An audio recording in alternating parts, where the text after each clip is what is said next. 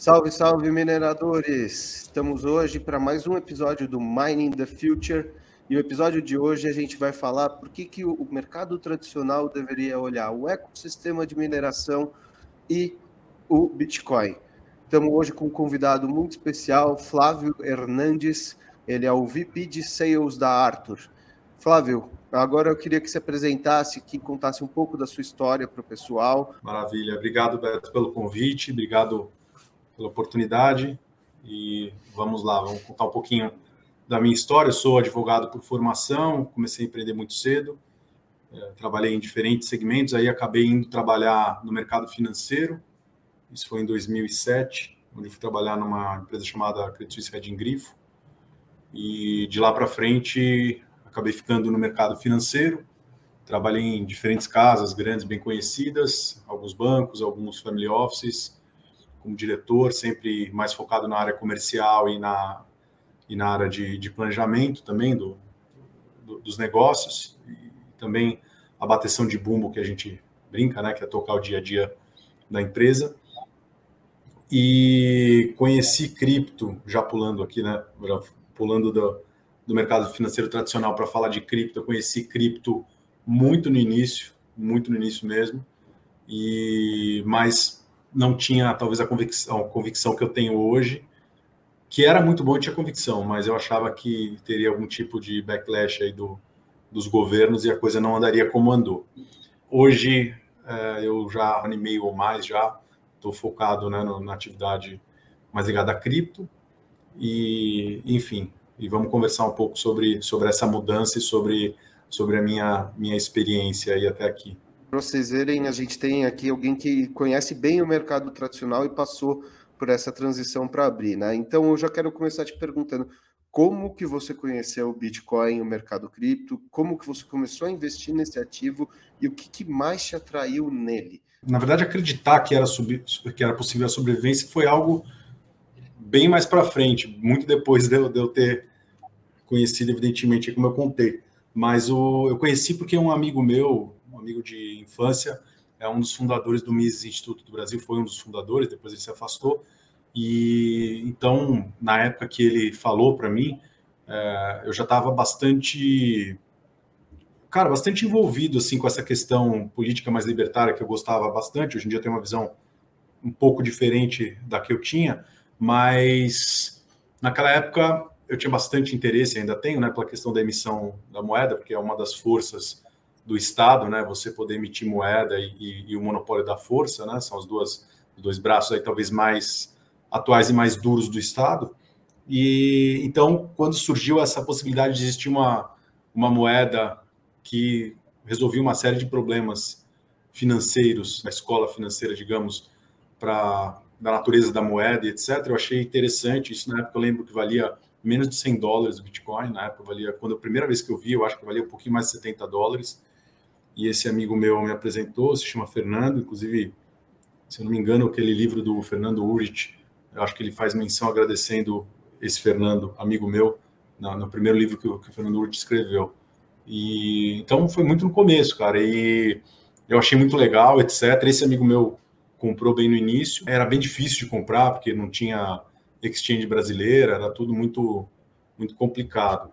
E aí, mas eu comecei a acompanhar nessa época, achei legal, mas eu não achava que, que teria todo o espaço que teve. Eu achei, na época, que rapidamente teria, seria sufocado por governos, etc. Eu lembro, inclusive, que tinha uma história de um, de um empresário americano que tinha criado uma, uma moeda com lastro e, e ele acabou sendo preso. Se eu não me engano, chamava Liberty Dollar, não sei. Talvez o pessoal que seja mais ligado a estudar eh, a história lá atrás do, do do Bitcoin, etc., lembre dessa, disso que eu estou falando.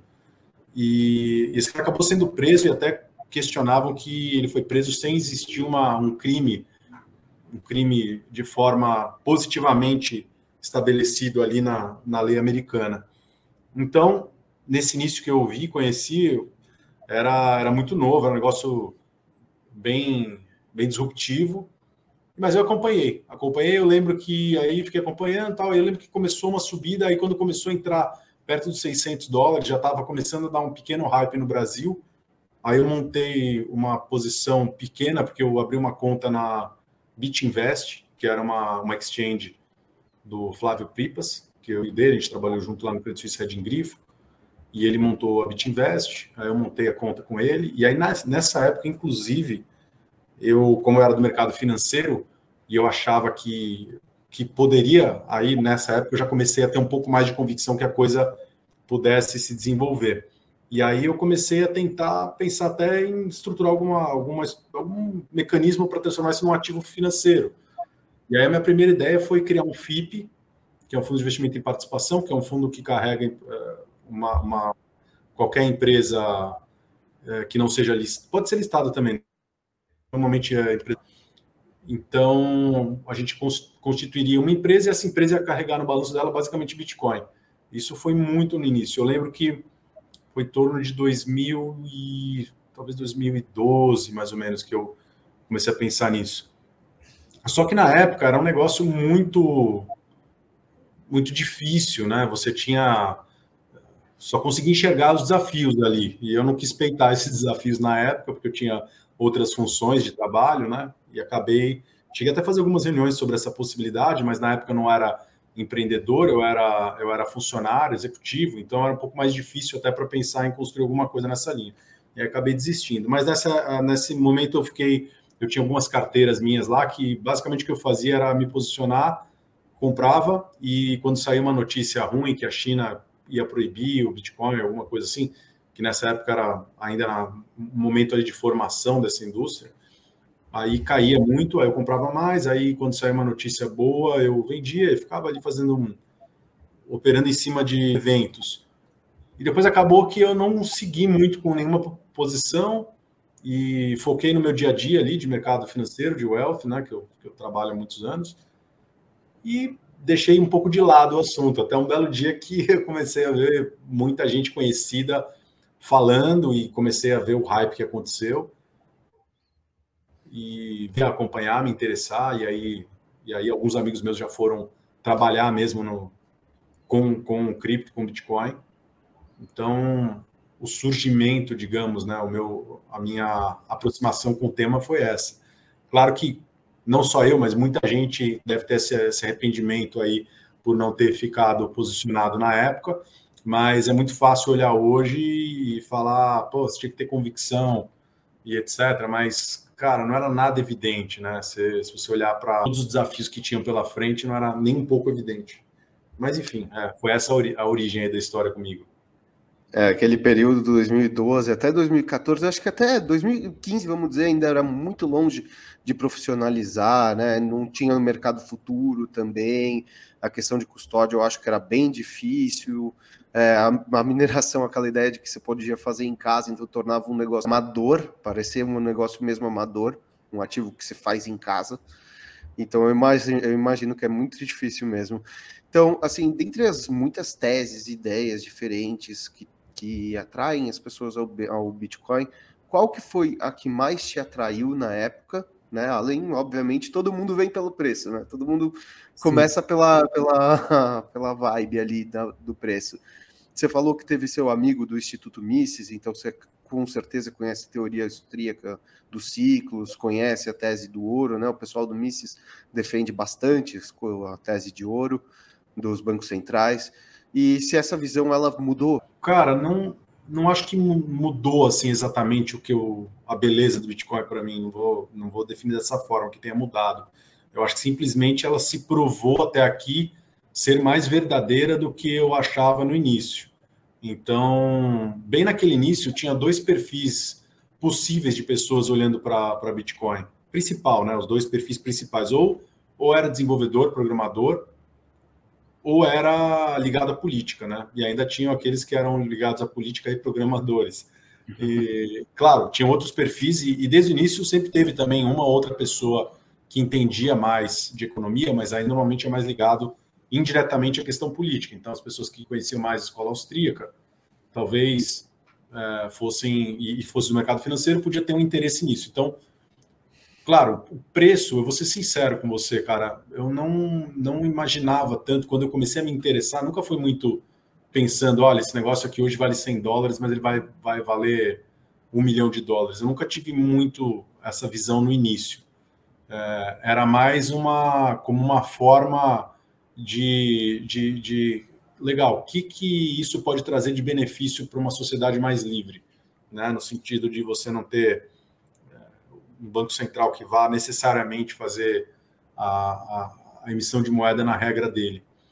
Então era a minha visão era essa e isso de certa forma vem se comprovando, né? É até um argumento que eu falo bastante quando eu vou conversar com, com pessoas do mercado financeiro tradicional e, e tem algum tipo de questionamento sobre a, a validade ou a força do, do, da indústria cripto, eu sempre digo o seguinte: o que o, o que o BTC se propõe a fazer né, no white paper dele, desde o início, vem se comprovando. Por mais que tenha acontecido uma série de, de problemas no meio do caminho, esses problemas, nenhum deles tem a ver com o white paper, nenhum deles tem a ver com o que o BTC se propõe a fazer. Todos os problemas foram muito mais ligados a. Muito mais não, mas foram totalmente ligados à ação humana.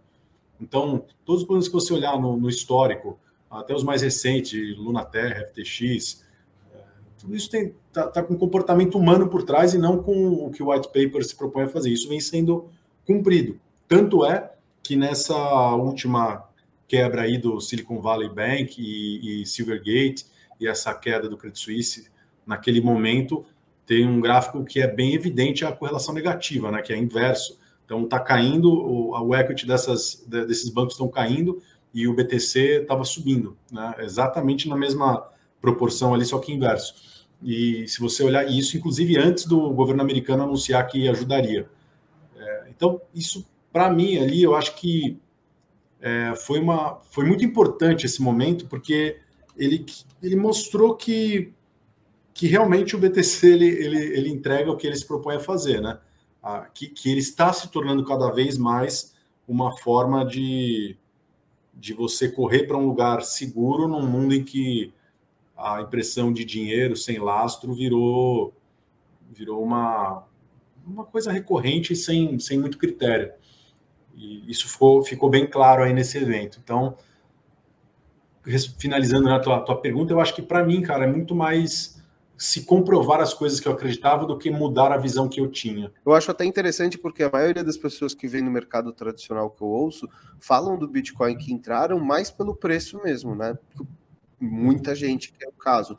Você foi uma das primeiras e as poucas pessoas que eu ouvi é, falando que entrou mesmo pela questão da visão do white paper, até que se designou a ler o white paper. Poucas pessoas tiveram esse, esse negócio. Muita gente fala do Bitcoin, mas não leu nem o white paper, né?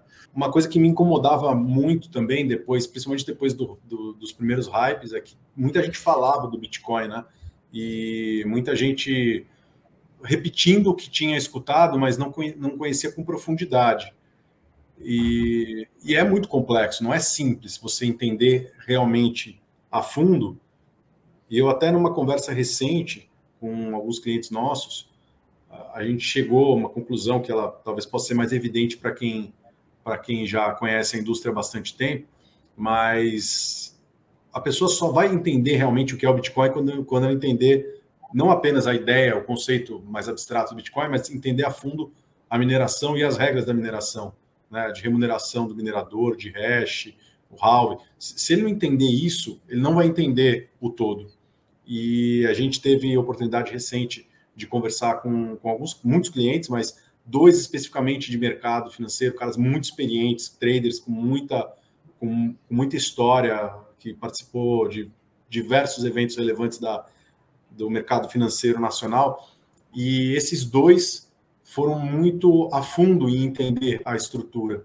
E uma vez que o cliente entende de verdade, né, que a pessoa entende de verdade como que funciona a mineração e como que funciona o BTC, e, e conhecendo uh, economia, o valor que essa pessoa passa a dar para o cripto e para o BTC é muito maior, muito maior. Então é interessante é, esse desafio, né? Porque é um desafio de education, que é basicamente legal, todo mundo fala do assunto, muita gente que se diz trabalhar com cripto, inclusive, fica repetindo coisas que escutou, mas legal, como que é um bloco? O que, que é um bloco exatamente, cara, do blockchain? O que, que é um BTC? Quantos números tem ali? Eu tenho um cabeçalho, não tem, o que é registrar um, algo no, no bloco? Então, tem uma série de perguntas que, que até para você tangibilizar, se você não tiver resposta a fundo disso, você não vai entender direito. E não entendendo, você não vai ter confiança. E se não tiver confiança, você está especulando, né? que é, na realidade, uma boa parte do que aconteceu na indústria. E por que, que é legal e interessante esses momentos que a gente, mais recentes que a gente passou, vendo o Bitcoin servir ali como, uma, como um, um porto seguro para o mercado, né? Porque exatamente isso acontece a partir do, do, do entendimento do que eles propõem a fazer. Então, é, esse desafio aí de, do education e de fazer com que as pessoas entendam, e é complexo, eu acho que é o único caminho e que vai fazer o Bitcoin efetivamente ter o crescimento que, que a gente acredita que ele vai ter. Né? Fora isso, vai ser sempre especulação. Eu acho que é exatamente isso uma das maiores barreiras que a gente tem é, em relação ao Bitcoin, até porque explicar a parte técnica é onde afasta todo mundo, né? O pessoal quer aquela parte fácil, eu quero entender ah, uma moeda de tal, como que eu ganho dinheiro com isso. Mas é a parte mais difícil, né? A parte do education. Então, aproveitando que você entrou nessa seara, queria saber qual que você acha que é o maior preconceito e também qual é a maior lacuna para que o mercado tradicional enxergue o, o Bitcoin? Preconceito, cara, é, é, o que eu, é um pouquinho do que eu falei há pouco, né? Eu acho que quem entende a fundo mesmo, ou quem entende de verdade o que, que o BTC faz, aí você pode ter um julgamento, né? Senão você está tendo um, um conceito que não é fundamentado. Mas o que eu acho que é realmente um preconceito que acontece é a aplicação que, que aconteceu em diversos casos no Brasil. E aí o que a gente fala no mercado financeiro é risco de imagem. Né? O risco de imagem é, no mercado financeiro é, é o risco de você acabar exposto numa notícia ou algo que não necessariamente você tem culpa, mas que pode prejudicar a tua imagem e com isso gerar um, um problema um problema para a tua operação. Uh, isso o Bitcoin enfrenta porra, sucessivamente, né? Porque, especialmente no Brasil, questões que dá para aprofundar, mas não vem ao caso, mas assim, talvez tenha um percentual da população que acredite em dinheiro muito fácil, em retornos muito milagrosos, etc., sem a compreensão daquilo, né? Então é aquela isca lá que normalmente um estelionatário joga, que é para pegar a pessoa pela ganância. Então, claro, nem sempre são só os gananciosos que caem, né? Infelizmente. Se fosse só os gananciosos, não teria problema. Às vezes, uma pessoa mais incauta ou uma pessoa mais inocente vai lá, acredita no que alguém falou, investe um dinheiro e se ferra.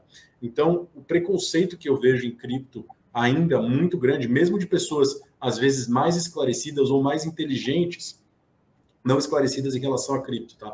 É, esclarecidas em relação aos demais assuntos, é por conta do, do que se escuta falar, por conta do que acontece muitas vezes no, em diversos lugares do Brasil afora. Então, tem o fulano lá que N empresas eh, de pirâmide que não tem a ver com o Bitcoin, porque no passado o Brasil e o mercado financeiro já viveu isso em diferentes situações. Então, vamos citar, é, existia uma empresa lá que era Fazendas Boi Gordo no passado, que era um esquema de pirâmide. Existia um negócio de avestruz, mesma, mesma coisa, pirâmide. Existiram vários bancos que quebraram, né, é, rodando dessa forma. Então, se você se você observar, isso não é um problema da natureza do, do Bitcoin, isso é um problema humano. Então, o preconceito hoje é porque, como foi um negócio muito hypado, que muita gente falava e que realmente teve uma valorização inicial muito grande, né? Quando saiu lá dos 70 dólares para os, sei lá, para os 3 mil dólares ali, pô, é, é, é, um, é um ganho muito, muito significativo. E com esse primeiro empuxo, veio em cima disso muita gente falando: ó, oh, existe uma oportunidade para você ganhar um dinheiro muito grande em pouco tempo. E aí surgem aqueles artistas lá de que montam os, os escritórios deles e saem oferecendo coisas para fraudar realmente e cometer crimes é, contra, contra a ordem financeira.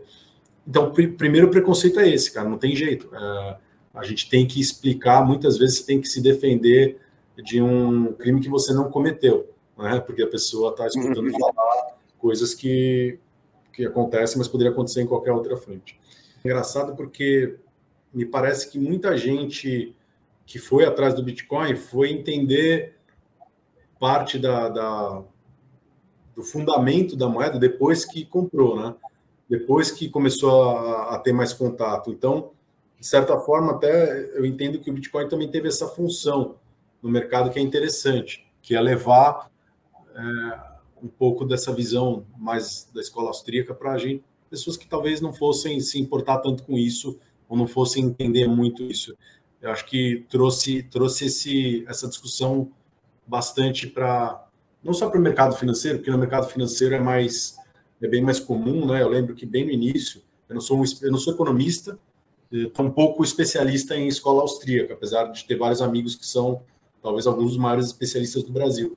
E só que eu, eu, eu vi esse processo acontecer, não com Bitcoin especificamente, mas no próprio no próprio mercado financeiro, né? Na época que você falava de escola austríaca lá em torno de 2011, 10, 12.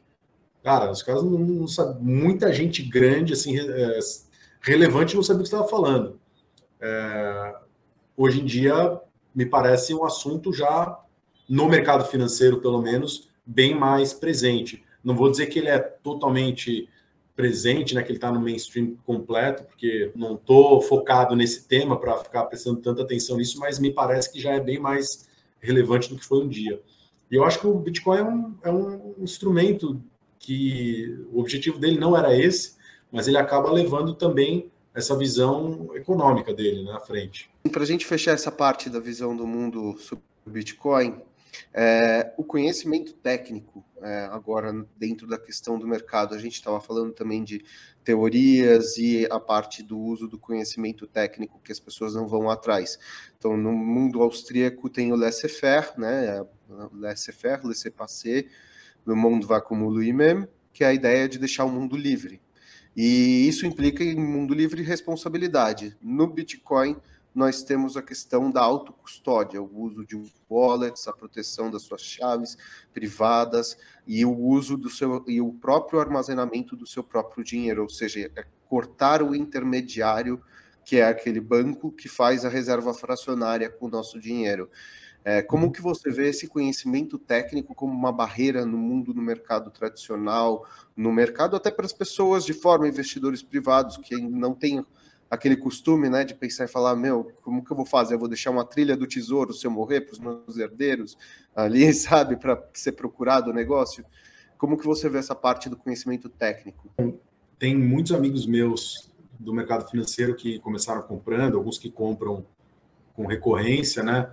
E muitos deles entendendo eh, esse fundamento de você exatamente não estar tá preso dentro do sistema financeiro de você poder fazer uma, uma, uma cold wallet sua ou, ou ter isso numa maneira aí reservada. Claro que quando você está falando de, de muito recurso, deve dar um frio na barriga. Por outro lado, se você conhecer a fundo também como que funciona hoje a questão de, de, dos bancos centrais, etc., você também vai entender que existe também um outro risco atrelado a, a isso, questão de, de, de inflação e, e, enfim mas essa questão técnica, ela, ela é, não vou dizer que é impeditivo, né?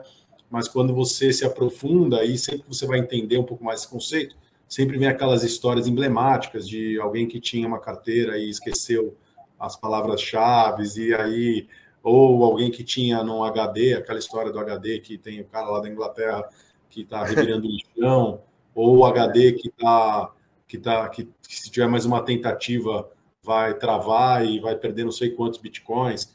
Então, é, é igual empreender, cara. Quando você vai empreender, o cara sempre vão contar as histórias bonitas, né?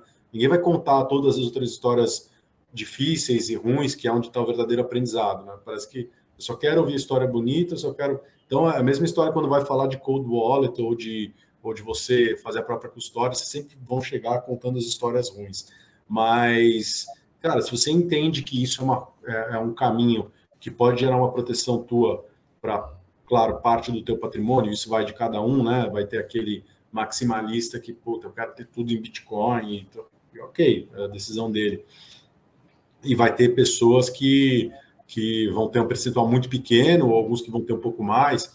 É, eu, eu vou usar assim, cara, eu, eu, eu acredito que para a indústria de cripto é muito proveitoso que qualquer um tenha um pouco, né? Que tenha um, uma wallet, mesmo que não seja com autocustódia ainda, mas que comece a, a conhecer, porque eu acho que é um processo, cara. Eu acho que é um processo. A, a tese, o que se propõe a fazer, faz todo sentido e é muito bom, né? Do, do BTC. E, e a questão de tempo para as pessoas conseguirem amadurecer e conhecer mais. Existe, além do, disso, também uma questão geracional, que é evidente que as gerações que já estão mais acostumadas com tecnologia, elas vão cada vez mais e no futuro entender isso como uma coisa mais normal e mais fácil. Né? O acesso à informação também faz com que você entenda melhor as funções e as razões de existir do BTC. Então, eu acho que hoje é, pensar nessa questão, né, como eu vejo a autocustódia, como eu vejo o caminho para você ter a tua posição, é, cara, eu acho que é, é interessante olhar por essa ótica, mas quando chega nesse ponto, né, do, do, do acho que o primeiro passo ainda para alguém que está conhecendo é, cara, deixa eu entender como é que funciona isso aqui, o que, que esse white paper fala, o que, que é o white paper, quem que criou isso, todas as perguntas que, que, que a gente já cansou de ouvir e que tem que ser respondidas, até chegar na hora da custódia e a pessoa entender, legal, isso aqui eu posso ter, ele não depende de Banco Central, não tem intermediário, não tem reserva fracionária, é o meu dinheiro, ele vai estar, tá, é, inclusive, aumentando aqui em função do que acontecer de inflação no mundo, e essa é a minha visão. Maravilha. Você falou agora também de, da questão dos investimentos, né? De que todo mundo deveria ter um pouco de Bitcoin. Então, eu queria entrar um pouco mais agora nessa área, a gente iniciar esse tópico dos investimentos mais Bitcoin. Como que você vê o Bitcoin dentro de um portfólio de investimento? Eu, eu lido com isso no dia a dia, né? Eu converso com muitos alocadores, com single, multifamily offices, com distribuidores, e, e é bem interessante, porque às vezes a gente começa a reunião como pelo tempo de mercado que eu tenho, pela experiência que eu tenho, eu acabo sendo recebido por muita gente e às vezes eu percebo que no começo da conversa é, a pessoa está muito na defensiva porque a gente está falando de, de Bitcoin e, e, quando a gente começa a desenvolver a conversa, eu, eu, eu criei um material que eu até brinquei com, com o pessoal da Arthur, eu falei, ó, esse material eu vou chamar de limpando a barra do Bitcoin, né? Porque as pessoas estão, por conta de todos os eventos que aconteceram de FTX, Luna Terra, etc., é um tema que não é tão, tão fácil, né? Às vezes. E aí, esse material, o que, que a gente fez? Cara, a gente pegou simplesmente tudo que é possível de se quantificar, né? Tudo que existe de números públicos do Bitcoin e a gente consolidou isso para apresentar para esses alocadores e, e, e, possíveis investidores. Então, quando a gente fala, olha, o, o e aí não, eu apresentei não só de Bitcoin, mas de cripto como um todo, mas você fala o tamanho do market cap de cripto no mundo, né? Hoje ele deve estar aí alguma coisa em torno de 1,2 tri, mais ou menos, de dólar. É, já chegou a, a, mais de 2 tri. Então, isso é, é brutal, assim, não existe um, um, um, alocador negligenciar isso. Ele pode até não querer alocar, ele fala, talvez eu não queira ter no meu portfólio agora, etc. Mas quem não acompanha, se a função dele é acompanhar oportunidades de investimento, ele tem que pelo menos saber que isso existe e acompanhar o que está acontecendo, porque é uma indústria muito relevante, muito grande. Quando você olha a, a, a curva de adoção, a, especificamente do Bitcoin, e compara isso com a curva de adoção da internet nos anos 90, é uma função ali que parece que está replicando uma, uma outra. Então, você olha a, o volume de transação anual, que ele é crescente.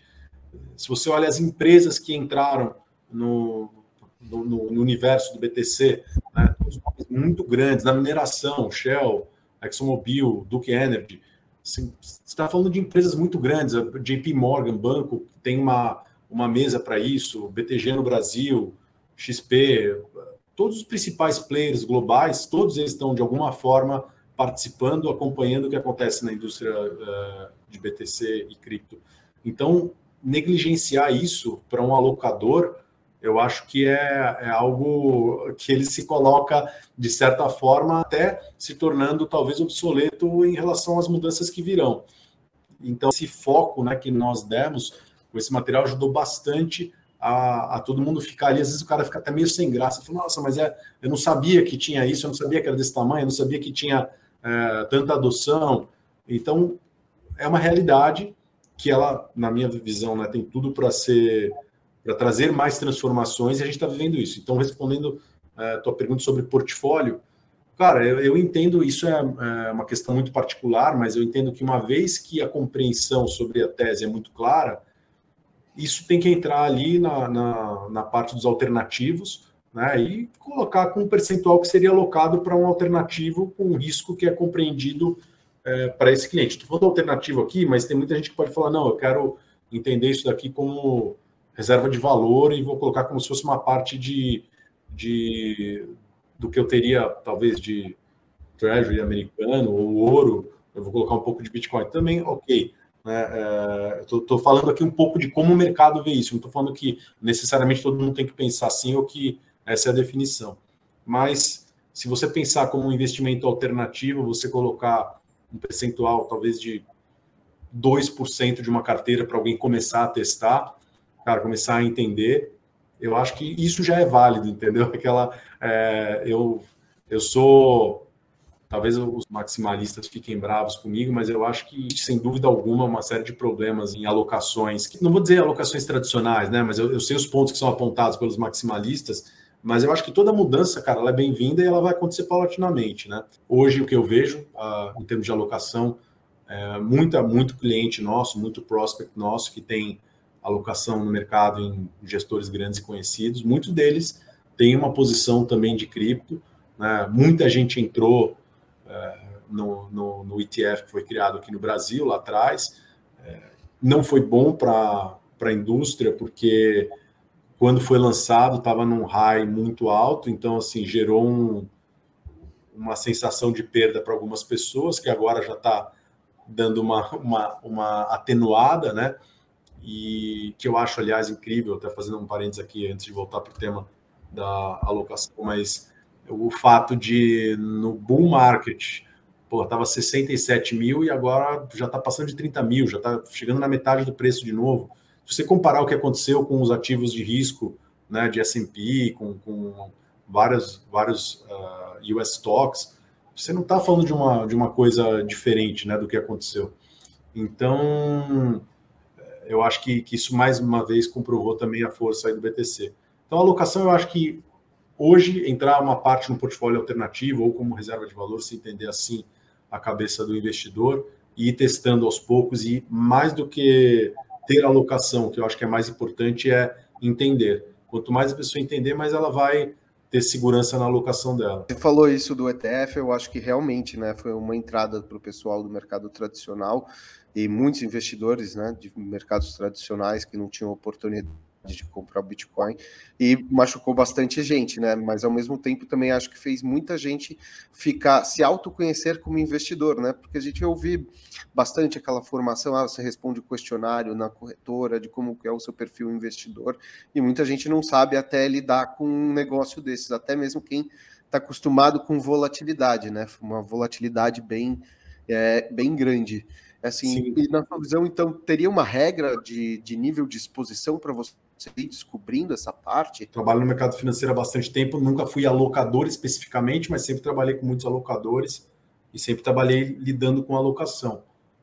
Claro, é, é, isso é muito do conforto né, do, do, do cliente. Eu acho que se ele entender os ciclos de alta que, que o BTC tem, o comportamento histórico, e nisso, quem tiver interesse, a gente tem um material bastante esclarecedor da Arthur que a gente pode dividir com, com nossos prospects, clientes. Se você entender ali o que, que pode acontecer, é, eu diria, cara, para fazer uma programação, talvez, claro, cada cliente, isso é, é até fazendo um passo atrás, Roberto, depende é, um pouco, né, quando a gente fala em alocação, depende um pouco do momento financeiro de cada um, qual é o horizonte de investimento e qual é a versão a risco, né? Então, assim, não adianta a gente pegar um senhor de 80 anos e falar para ele, ó, oh, você vai fazer uma é, se você tem alguma renda aqui, você vai começar a criar uma carteira de, de Bitcoin. Você tem que avaliar, você vai tem herdeiro, não tem herdeiro, é, é momento de vida, você está construindo patrimônio, você está usando patrimônio para se manter, é, você, você, você, vai ter algum gasto grande no meio do caminho não. Tem uma série de fatores aí que a gente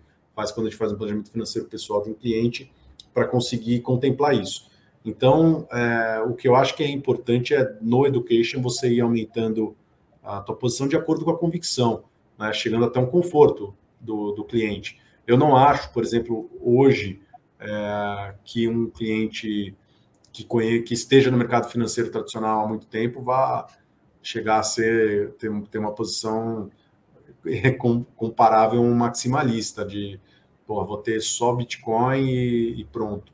É, principalmente alguém que já que já está acostumado com a alocação há mais tempo, mais tradicional de, de, de, fundos, que você tem uma volatilidade menor, mas que, tudo bem, vamos comparar talvez com, com equity, dependendo da situação, você vai também ter momentos de, de alta, altíssima volatilidade, mas eu acho que ainda falta um pouco da compreensão, e eu acho que essa compreensão ela também vai ser consolidada de acordo com, com o tempo se mostrar é, mostrar que o que o BTC é o antifrágil, é resiliente, né? Ele vai se mostrando que aquilo que ele se propõe a fazer, ele entrega. Quanto mais isso acontecer, mais fácil você ter uma convicção de um alocador ou de um cliente para querer ter uma exposição maior. Acho que ainda vai levar um bom tempo para isso. Queria saber como que você conheceu a Arthur, o que te atraiu nela, como que você veio parar aqui, conta para os nossos ouvintes essa parte, né? Porque a gente está falando da exposição em Bitcoin e a exposição via mineração é uma das formas de se expor em Bitcoin como um investimento. Cara, vou começar respondendo como eu conheci a Arthur. Uh, o Ray, que é amigo meu há muito tempo, e nós somos sócios hoje, além da, da, da Arthur, uh, existe uma empresa que a gente virá ao mercado futuramente, que ela é uma gestora que hoje é a gestora responsável por ter o um modelo de zeragem dos BTCs da Arthur, né, porque como, como a Arthur mesmo se define, né, que é Everything as a Science, é, tudo feito é, baseado bastante na, na parte científica, então foi entendido pela, pelo time da Arthur em algum momento, falou, legal, a gente produz bitcoins, a gente precisa é, ter uma atenção em que momento que eventualmente a gente vai fazer a zeragem, porque ela é necessária, né, no, no caso da Arthur, em alguns momentos, e ou dependendo do perfil do cliente. E conforme uh, surgiu essa necessidade, foi sendo desenvolvido um modelo Quant, que é parte do, do, do time do Tiago, que é um, uma das pessoas responsáveis por isso na Arto. E esse modelo Quant é um modelo que nós, na nossa gestora que deu origem a, no, a esse novo negócio que virá ao mercado futuramente, a gente vai anunciar, é, que era a mesa BTC antes, a gente começou a testar alguns modelos quant, nós tínhamos um portfólio nosso, market neutral, e que no side pocket desse, desse portfólio nós testávamos alguns modelos quantitativos, e três deles, basicamente. E um deles era o modelo de zeragem da Arto, e esse modelo veio se tornando, é, se provando, né, ser, ser muito forte, muito resiliente em diferentes momentos, sempre overperformando o BTC, então em janelas móveis de 18 meses, em 80% das situações ele overperforma o BTC. Então, se o BTC caía, ele caía menos, se o BTC subia, ele subia mais. Então, para nós, começou a se mostrar como uma oportunidade bem interessante. E aí nós decidimos descontinuar o portfólio eh, que nós tínhamos, que era de, de eh, market neutral, né? em função de não de ter ficado praticamente sem espaço para fazer esse tipo de operação que nós fazíamos antes e entendemos que era algo que a gente já queria no nosso planejamento, inclusive, que era direcionar nosso esforço mais para uma parte quant. E aí, nesse encontro aí da nossa estrutura anterior com a Arthur, nós acabamos decidindo seguir com, com esse modelo. E aí eu fui convidado, né, enquanto nós não uh, fomos ao mercado com esse modelo, que vai ser um, um fundo né, vendido no Brasil e fora, que é um fundo que já existe há bastante tempo e que está sendo gestado aqui, nós não quisemos ir para o mercado logo naquele momento pós FTX, a gente entendia que não era um momento muito interessante para falar da, da matéria, a gente estava certo, e aí me convidaram nesse, nesse hiato aí entre a, o, a pausa do projeto anterior e o início do novo, me convidaram para presidir a parte comercial da Arto, e então eu estou hoje tocando essa, essa, essa pasta e para mim está sendo muito bom porque além de aprofundar o meu conhecimento na parte da produção do, do BTC em si, né, da mineração, que não é só produção, mas enfim, da, da mineração, isso também está servindo como uma escola de tecnologia e de toda, toda a frente aí que envolve a matéria da mineração. A mineração como investimento, o que a gente traz é uma oportunidade de um investimento que vai gerar um yield bastante interessante e, e um investimento ilíquido. Então, ele ficaria ali bucado dentro de, de alternativa. A gente poderia até fazer uma analogia, talvez, com private equity, alguma coisa assim.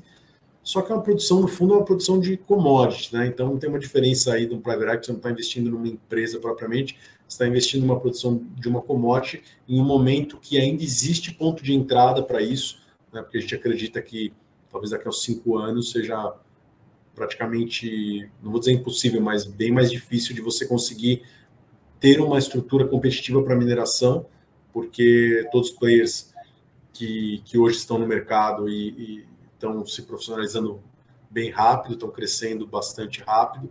Se você olhar, existem players muito relevantes de energia também que estão atuando no, no play da mineração do Bitcoin. E, inclusive, há quem acredite que essa indústria vá não se fundir, né, mas que ela vá, ela vai desenvolver ali uma relação, quase um, mutualismo ali, né, uma relação de coexistência é, muito forte não só da mineração de Bitcoin, mas todo todo High Processing Computing, né, é, de inteligência artificial, renderização de vídeo. Acho que esses dois temas, se você olhar, é um dos assuntos que mais se fala hoje na, socialmente aí é chat GPT, né? Eu até fiz um, artigo aí um dia desse falando que há dois anos, quando você encontrava alguém, né, com máscara, toda aquela história, se falava era Covid, ah, fulano teve, não sei o quê, vacina e tal. Hoje em dia, quando você encontra alguém, o primeiro assunto na mesa lá do bar é chat GPT. Então, isso, cara, é um primeiro passo, né? Apesar de já existir os boots aí de inteligência artificial, existe há, há muitos anos. Só que agora, com essa, com essa melhoria na parte de compreensão de linguagem, né, possibilitou uma interface muito melhor de, de, de resultado. Nada mais é do que, cara, uma otimização de, de pesquisa. Isso gera uma necessidade muito grande de processamento, e processamento gera uma necessidade de energia.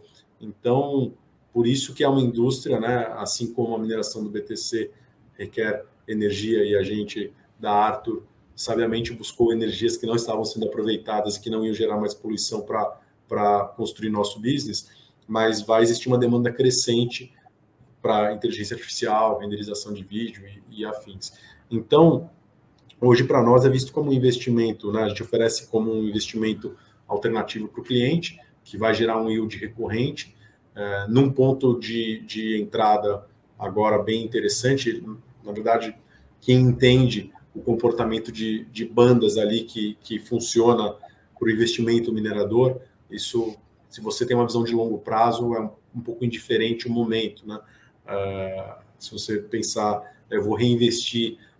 É, de, de, de forma recorrente todo o meu fluxo, e isso a nossa TIR, né, de quem minera desde 2017, que nosso time é um encontro aí de vários uh, mineradores famosos e grandes, que desde 2017 vem trabalhando com isso, essa TIR de quem revestiu é uma TIR de 50% ao ano. Então, pô, se você falar é, em termos de investimento, é um, que, que investimento te dá um retorno desse né, de forma recorrente? É, então, a gente apresenta isso, né, com todo esse desafio da, do education, para o cliente entender o que, que é a mineração, entender a fundo o Bitcoin e começar a testar isso como uma oportunidade de, de rentabilizar parte do dinheiro dele. Onde nós temos também conseguido bastante entrada é no próprio mercado de energia, porque, primeiro, que a gente está num momento de energia no preço, no low histórico de energia no Brasil, né, o preço mais barato, aí, toda essa, essa questão climática ela, ela impacta bastante no preço de energia. A gente está com muita chuva há bastante tempo, então não tem uma previsão de ter preço de energia muito acima disso em menos de três anos aí. E então os, uh, os distribuidores, os geradores, eles olham para o, o negócio né, de mineração ou de high processing computing em outras frentes como um, uma oportunidade, porque ele fala, se eu coloco um capex aqui para fazer um investimento e, e, eu compro esses equipamentos, eu já tenho a principal matéria-prima, que é o principal custo da operação, né, o custo recorrente vai ser de energia. E, então isso acaba sendo uma solução bem interessante. Inclusive tem um banco de investimento bem grande no Brasil que acredita que toda distribuidora de energia no futuro vai passar a ter um braço ali, uma operação de High Processing Computing para poder rentabilizar essa energia de forma também mais interessante. Para nós, o, a, a, gente apresenta como um, uma oportunidade de investimento alternativo, a gente tenta é, não trazer necessariamente o tema do Bitcoin para nós, quando nós vendemos, a gente explica, o Bitcoin para nós, ele é um meio, né? por mais que alguns do time sejam maximalistas e acreditem mais e outros não, eu acho que não tem ninguém que não acredita tá, no Bitcoin, sendo sincero. Mas tem aqueles que são mais apaixonados e aqueles que, ok, cara, eu acho legal, etc. Mas eu estou focado aqui em ter uma operação industrial muito eficiente e não estou preocupado em discutir se o Bitcoin vai estar tá valendo 200 mil dólares ou se ele vai estar tá valendo 30 mil dólares. E, e então, no final, ele, ele para o nosso processo industrial, ele acaba sendo um meio para rentabilizar. Então, produziu, você vende e converte diariamente isso em dólar, né, para quem quer ficar em dólar. Agora, se, se, se o caso do cliente é maximalista, pô, eu quero ter um pod de 2 mega que vai consumir a mesma quantidade que consome um shopping de São Paulo, que é o shopping Guatemi, e eu quero produzir uh, muitos bitcoins aí no, por dia, só que eu vou holder, né? Eu não vou, não vou sair vendendo, eu vou ficar uh, com eles uh, encarteirados e vou levar, porque eu acho que ele vai valer 300 mil dólares até 2025 sem problema algum. Esses investidores, assim, que você vai explicar que a, a, mineração hoje é a forma que a Arthur encontrou mais lucrativa de high performance computing, é, como que você explica o proof of work? Quer dizer, um family office ele tem que fazer uma prova de trabalho para os investidores para mostrar o investimento que ele está fazendo. Fundos também, eles não podem simplesmente eteriamente falar queremos investir nisso sem ter uma prova de trabalho que justifique aquele investimento. Como que você faz esse casamento de explicar o proof of work né, em inglês esse termo, para prova de trabalho dos fundos e family offices que eles têm que fazer. O principal ponto que eu vejo em relação à questão do proof of work, né, e, e agora muito se fala, né, por conta do Ethereum é, ter se transformado em proof of stake, e é, é que assim, eu acredito que seja tão simples para um investidor fazer um investimento muito significativo, muito relevante numa estrutura de mineração, se ele não entender realmente a tese de verdade do BTC. E para isso ele vai ter que que debruçar no white paper e, e, e, em alguns modelos, e uma vez que ele entenda, ele vai ter, uh, ter inclinação para fazer esse investimento de mineração. E aí, se ele não entender o proof of work, né, se ele não entender que o que realmente uh, parte do, do, da beleza aí de toda a tese do, do, Bitcoin, de tudo que ele se propõe a fazer, é exatamente o proof of work, né, que é você estar tá descentralizado. Se você quiser ter o controle nas mãos de um responsável, e isso que acho que é, é, é, o que o BTC mais conseguiu se provar o grande vencedor né, de, de todos, de tudo que existiu de cripto, porque também foi o, o pioneiro, mas é exatamente o fato de você não ter um controle centralizado, e isso permitir que ele realmente seja tão eficiente quanto é, que ele seja essa forma é, descentralizada de emissão de moeda, com todas as regras da inflação embutida dele e etc. Porque não vai ter amanhã alguém que fala, legal, eu sou o dono da rede, porque para ser o dono da rede do Bitcoin, o volume de dinheiro necessário é, é muito brutal. Então, eu não acho que isso vai acontecer.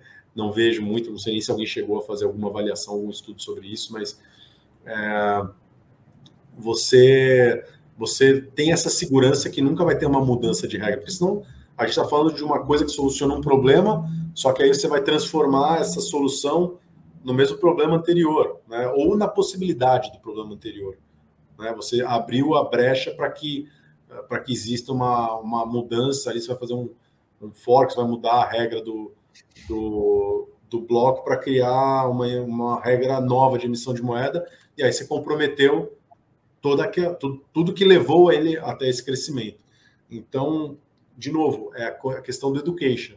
Uma vez que entendeu e compreendeu né, o, o proof of work, e aí nunca fiz essa analogia que você fez, né, que é provar lá que está tá trabalhando, mas uma vez que é compreendido isso, eu acho que ajuda bastante a decisão de investimento. Como que você vê para explicar para as pessoas como investir na mineração de Bitcoin é diferente e tem aspectos diferentes do que comprar o ativo em si? A primeira vantagem é são, são algumas, mas a primeira que, que eu vou citar é que você tem um yield, se você tiver uma boa operação, como, como a Atos propõe a fazer, que é comprar energia barata e ter uma, uma operação eficiente, comprando máquinas bem também, você consegue ter um yield bastante significativo.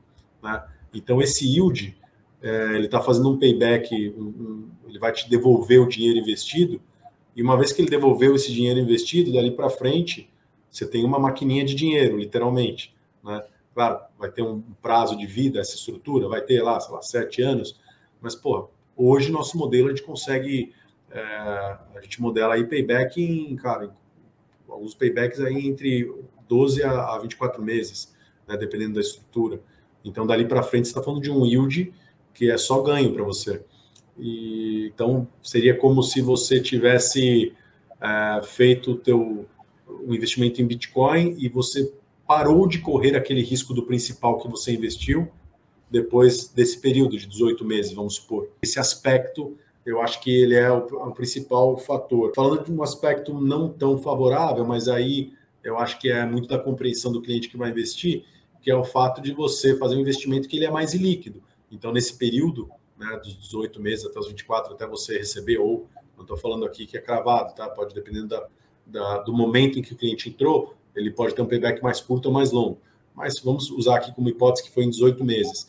É, nesse período do primeiro mês até o 18, o 18 mês, quem comprou um Bitcoin, ele está mais líquido. Né? Então, ah, eu quero sair por qualquer razão, você vai no exchange e vende na hora, né? com ganho ou com perda.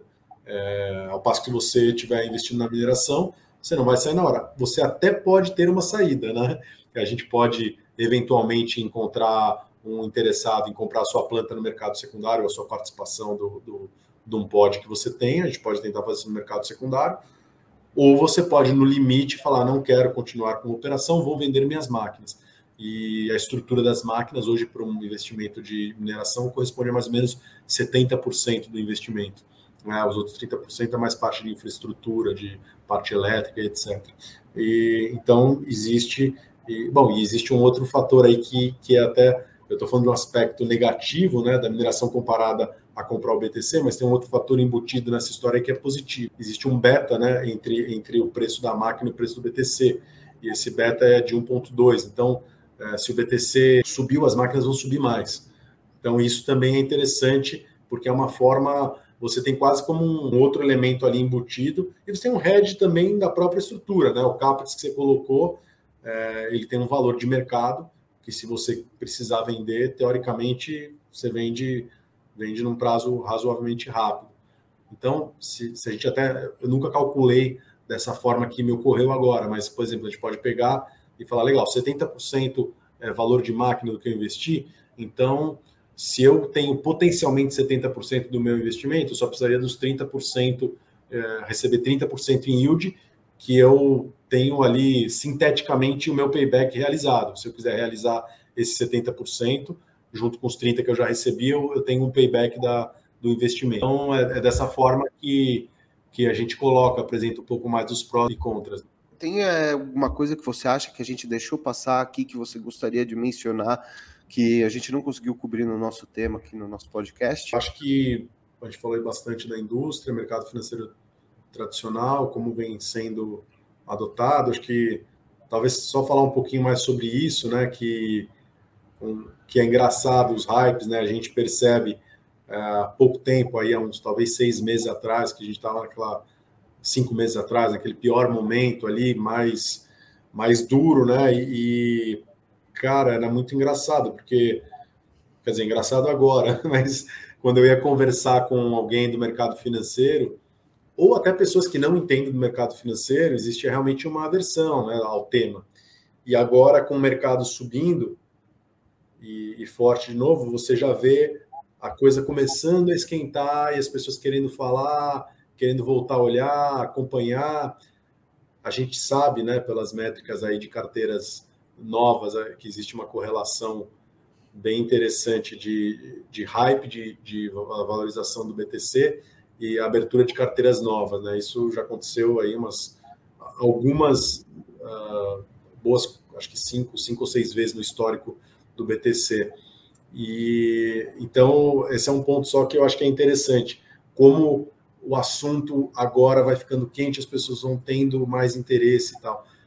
Mas o que eu prefiro mesmo, mais do que viver um momento hype do BTC, cara, é que as pessoas entendam realmente o que, que é o que, que se propõe o white paper. Porque quando existe a compreensão, e a mineração, né, principalmente, porque não existe entender o que é o Bitcoin se não entender a regra da mineração. Eu prefiro que isso aconteça mais do que hypes, entendeu?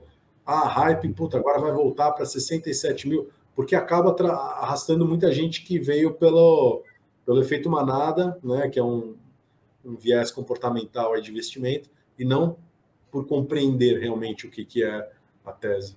Agora, uma pergunta tradicional que a gente sempre faz aqui no nosso podcast. Se você pudesse sintetizar essa conversa em uma frase assim, como que você sintetizaria ela? Eu sempre fui muito de antecipar alguns movimentos assim, né? E até me arrependo um pouco de não ter sido mais resiliente em algumas situações que eu antecipei e acabei no meio do caminho desistindo. Mas eu sinto que a gente está realmente construindo uma realidade que é uma mudança no mundo, né? Uma nova realidade para a parte do, do mercado financeiro também. Então, acho que é é a frase que eu diria é isso. É muito legal estar tá podendo participar dessa mudança. Legal, quero agradecer muito você, Flávio, pelo seu tempo, a você que estiver escutando a gente também. Espero que você tenha gostado dessa conversa. Vamos chamar mais vezes o Flávio aqui para participar e dar novos insights. Se preparem, porque já já a gente vai ter novidades para apresentar para vocês. E espero que tenham gostado do episódio de hoje.